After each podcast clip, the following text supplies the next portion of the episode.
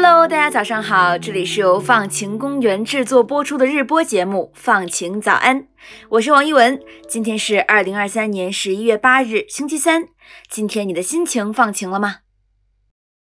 在差不多一年前的《放晴早安》第三百三十一期里，我们介绍了世界动物保护协会提出的大象友好型旅游承诺。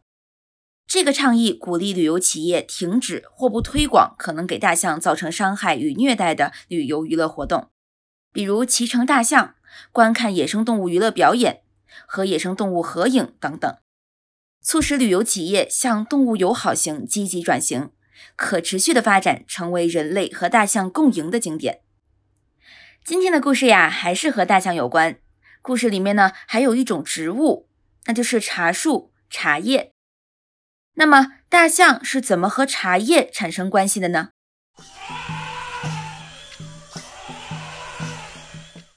世界上超过百分之五十的亚洲象都生活在印度，但是在过去八十年里，印度的亚洲象数量减少了一半。现在，全球仅存不到五万头野生亚洲象，它是被列入世界自然保护联盟红色名录的濒危物种之一。由于人类活动的不断扩张，侵占大象的栖息地和迁徙路线，人类和大象之间的关系变得非常紧张。虽然大象不吃茶叶，但是它们在迁徙过程中经常会穿过印度东北部的茶叶种植园，踩坏人们辛苦种植的茶树，所以也就容易理解人们会对大象感到不满，甚至产生敌意。另一方面，茶园漏电的栏杆还有有毒的杀虫剂，也会对大象的生命造成潜在的威胁。在印度东北部的阿萨姆邦，大部分种植茶叶的土地都是平坦的，但是由于积水影响茶树生长，农民们会挖一些大约有六十厘米宽、九十厘米深的排水沟，以防止雨水积聚。九十厘米深的排水沟对于三米多高的成年亚洲象当然不是个问题。但是却会是小象的死亡陷阱。当地自然保护团体 Wildlife Trust of India 的首席兽医说：“因为茶园里面的人类比较少，所以怀孕的母象经常把茶园当作安全的分娩地点。刚出生的小象大概是九十厘米高，和排水沟的深度一样。”这里要给大家介绍一个小常识：大象像乌龟一样，仰面摔倒以后就没有办法自己翻身起来。而且，小象一旦不小心掉进沟里，就会摔断腿或者受伤，导致它们无法自己爬出排水沟。当然啦，大象是一种很聪明的群居动物，它们不会抛弃彼此，象妈妈会想尽办法去救自己的孩子。但是，雨季会使排水沟变成泥坑，在营救小象的过程里，象妈妈可能会无意间往沟里堆了更多泥土，导致小象窒息死亡。面对大象和茶叶之间的紧张关系，在美国有一家叫做“野生动物友好企业网络”的非营利组织，和蒙大拿大学一起试图做点什么来改善这种关系。他们共同发起了一项叫做“大象友好茶叶”的认证。这个野生动物友好企业网络的名字有点长，那么以下呢，我们就简称它为“动友网”吧。动友网根据各方面的标准。比如茶园基础设施、土地和作物管理是否对大象友好，来对符合条件的茶叶种植园进行认证。消费者可以选择以较高价格购买经过认证的大象友好茶叶，给予茶园额外的创收，来为保护大象做更多事情。蒙大拿大学的生物学家 Lisa Mills 关注到了茶叶种植园对保护大象所起的关键作用。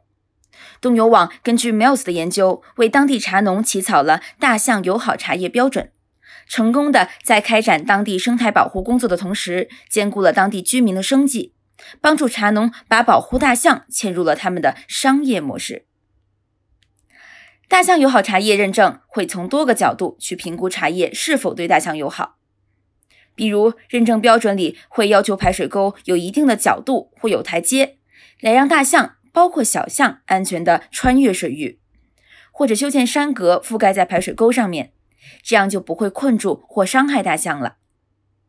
认证标准里还针对其他大象可能面临的危险提出了措施，比如农药和除草剂中毒，电围栏、铁丝网等等。所以，电线必须在地下或足够高的地方，避免大象接触。在永久水源的五米范围内，不能使用杀虫剂和其他化学有害物质。然后呢，获得大象友好茶叶认证还需要一份书面计划，包括现场地图、大象安全通道的规定以及员工工作指南，以此来减少人类和大象之间的冲突。Tenzin Budusa 是第一个获得大象友好茶叶认证的茶农。他从不使用任何的杀虫剂和含有化学物质的肥料，而是从自然里取材，比如收集干枯的树叶来制作肥料。当大多数其他茶农砍掉农场周围大象吃的植物时，布杜萨反而种植了很多大象喜欢的植物，比如竹子、杨桃、菠萝蜜、番石榴和芒果等等。他觉得，如果可以建造一个自己的茶园，那么为什么不可以建造一个自己的森林呢？虽然大象有时会破坏他的茶园，但这并不困扰他。对布杜萨来说，种植茶叶不仅仅是为了赚钱。他说，他不想成为一个大商人，他热爱动物，所以想做点什么来回馈大自然。每次布杜萨看到野生动物走出丛林，在他的茶园里出现，他都觉得很开心。When all animals are come down from the jungle, and when I see them, I feel very happy. 这时候呀，不知道你会不会有一个疑问？茶农是不是也可以跳过冻友网这个机构的官方认证，以大象友好茶叶之名自我营销呢？答案是可以的，但是冻友网可以提供给茶农超越经济动机的价值。除了生物保护学家，冻友网也有可持续商业的专家及其他生产者组成的团队，帮助茶农解决从动物到供应链及与生产相关的各种问题。同时，冻友网也会在生产者和采购者之间牵线搭桥。在二零一七年年初，冻友网和蒙大拿州的米苏拉湖茶叶公司签署了销售协议。米苏拉湖茶叶公司的消费者已经可以购买到经过认证的大象友好茶叶了。借助市场力量推动相关政策，或者说使用产品认证来促进一个更好的世界，并不是一件新鲜的事情。相信大家应该都听说过公平贸易这个概念吧？它主要是关注于人，特别是发展中国家的生产者，避免他们在劳动中受到剥削。而大象友好茶叶这样的认证标识的意义在于，让大家意识到了在商品生产过程中可能对野生动物产生的危害。东友网的执行总监 Julie Stein 说：“这些问题并非看得见、摸得着的，而他们的目标是让对这些问题的思考。”变得更加主流。除了大象友好茶叶外，东友网还有很多其他的认证，比如雪豹友好毛线和美洲豹友好咖啡。Lisa Mills 在蒙大拿大学商学院的一个播客采访中聊到，在野生动物保护方面，我们需要有创意，需要思考如何结合研究和外部来解决问题。Um, we've got to be creative and we've got to think about how research and outreach combine. 大象友好茶叶为全世界范围内的大象保护提供了可学习和借鉴的案例。在中国，我们也有类似的项目。在云南也生活着一群可爱的亚洲象，但是之前与大象为邻的当地人可不这么觉得，因为大象会影响当地村民主要的两种经济来源，一个是种田，因为聪明的大象可以掌握作物的生长规律，经常在庄稼收获的季节来村里串门大吃一顿。另一个当地村民的赚钱方法是去林子里采集橡胶，但是这增加了村民和大象偶遇的概率。在二零二零年，国际爱护动物基金会 （IFAW） 开启了生计发展推动亚洲象保护项目，把养蜂引入当地社区。养蜂可以给村民带来额外的经济收入，他们就不必冒险去林子里采橡胶了。而且这样一来，山里的吃的都独属于大象们。他们吃饱肚子后，就很少再进村觅食，更何况大象也害怕蜂蜜的刺。所以呀，养蜂帮助大象与当地人保持了安全的距离，村民们对大象的包容度也提升了。经过两年多的努力，IFAW 与商业机构合作伙伴河马共同推出了雨林护象蜂蜜，用最甜蜜的方式保护大象。或许某一天，当我们在超市看到大象友好茶叶和雨林互相蜂蜜时，也能停下来想一想。如果可以的话，顺手拿一瓶，做一个有爱心、有责任心的消费者。这是在为这些生产商助力，更是在为我们共同生活的地球助力。在有能力的情况下，关心世界上正在发生的事情，举手之劳，让世界因为你变得更可爱。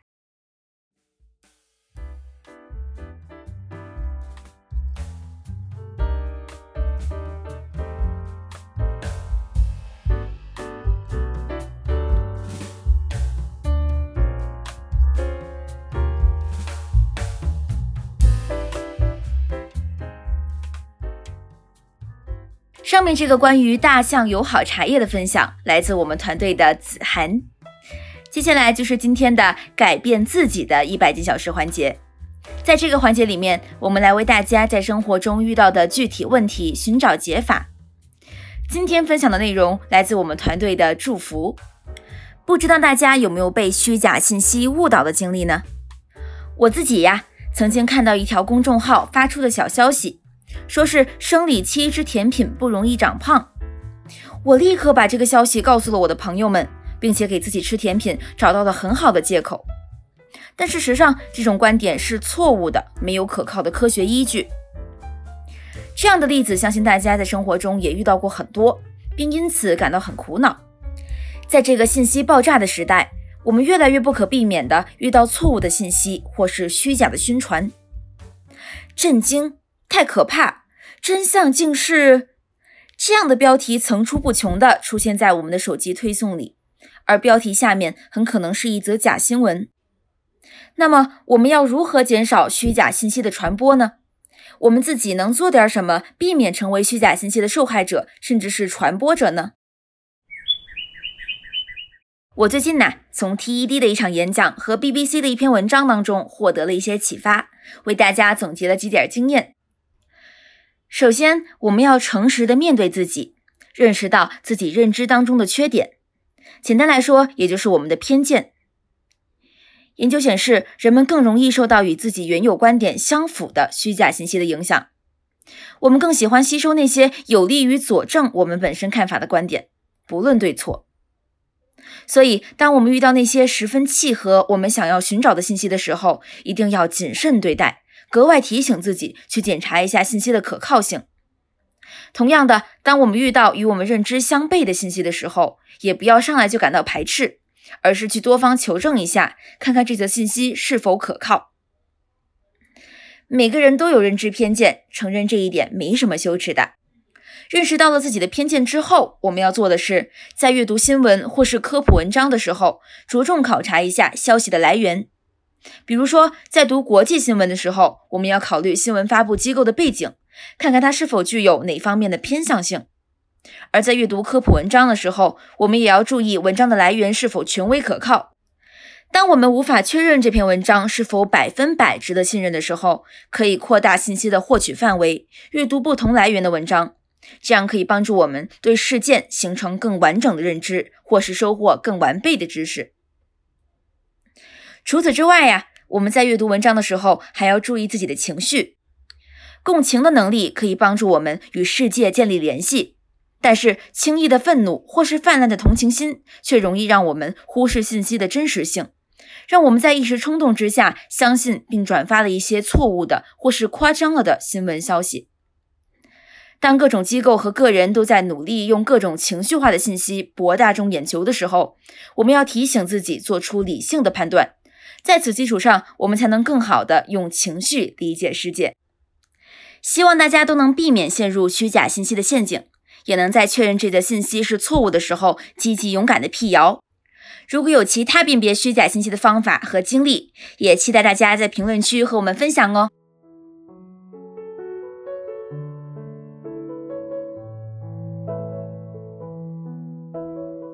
好啦，到这里，本期放晴早安就要结束啦。希望你喜欢关于大象友好茶叶的故事，还有关于如何辨别虚假信息的小建议。期待大家在小宇宙留言互动，也可以在苹果播客给我们五星好评。我们会在每周五选择分享和回应大家的一些评论哦。本期放晴早安的主播是我王一文，撰写文稿的是张子涵和祝福，文稿编辑是方可成，后期剪辑是曹瑞清，运营发布是张子涵。放晴早安的前两期节目是和看理想共同制作播出的，我们的片头和封面都是由看理想制作的，在此表示感谢。同时也要感谢生动活泼的徐涛和梦一为我们的第三季节目提供指导。放晴早安第三季由香港中文大学社会科学学院的社会科学与创新实践辅修项目支持。感谢收听，祝你有放晴的一天。我们下期再见。